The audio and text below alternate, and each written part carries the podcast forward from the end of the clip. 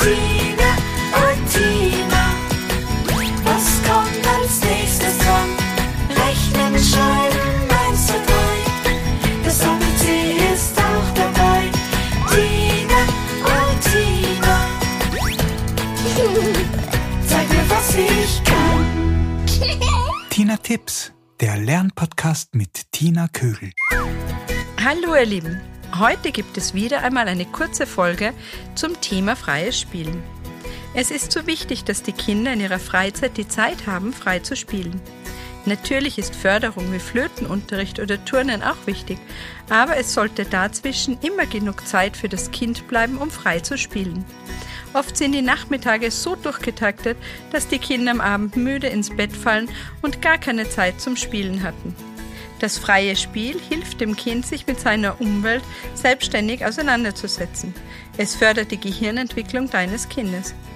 Beim freien Spiel entscheidet dein Kind selbst, mit was oder wie lange es spielen möchte. Das heißt, seine Eigenständigkeit wird gestärkt. Dein Kind schlüpft beim freien Spiel in verschiedene Rollen und verarbeitet dadurch Situationen, die es selbst erlebt hat.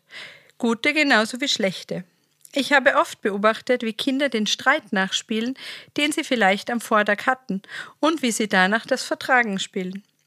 Oder sie schlüpfen in die Rolle der Eltern und spielen nach, was sie sehen oder erlebt haben. Dabei nehmen sie unterschiedliche Perspektiven ein. Mal sind sie die Mama, dann wieder das Kind.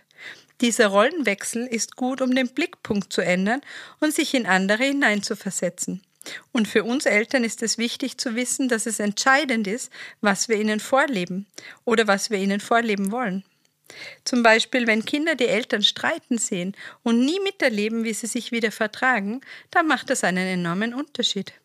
Also sollte man sich auch bewusst vor den Kindern wieder versöhnen, denn nur so können sie auch das Vertragen lernen.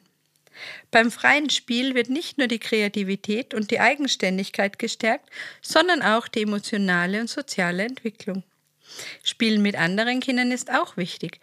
Nicht wir Eltern sollten der Spielpartner oder die Spielpartnerin sein, sondern andere Kinder, denn nur dabei lernen sie teilen oder Kompromisse einzugehen. Wir Eltern sollten uns in das freie Spiel am besten gar nicht einmischen.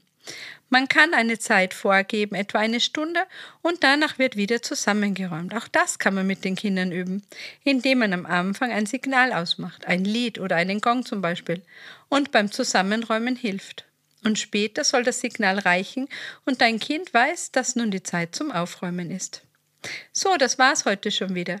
Schreib mir doch bitte, wie ihr es mit dem freien Spiel haltet oder was dein Kind am liebsten spielt. Gerne an tina.tinatips.com oder besucht mich auf Instagram unter Tina Tipps Podcast.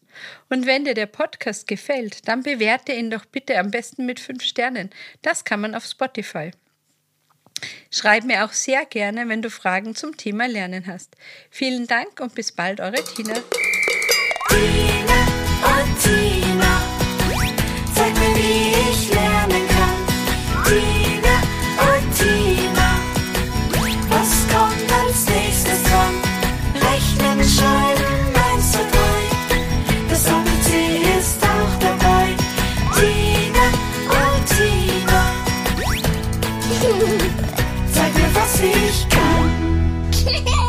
Dieser Podcast wird produziert von der Agentur Nordhang.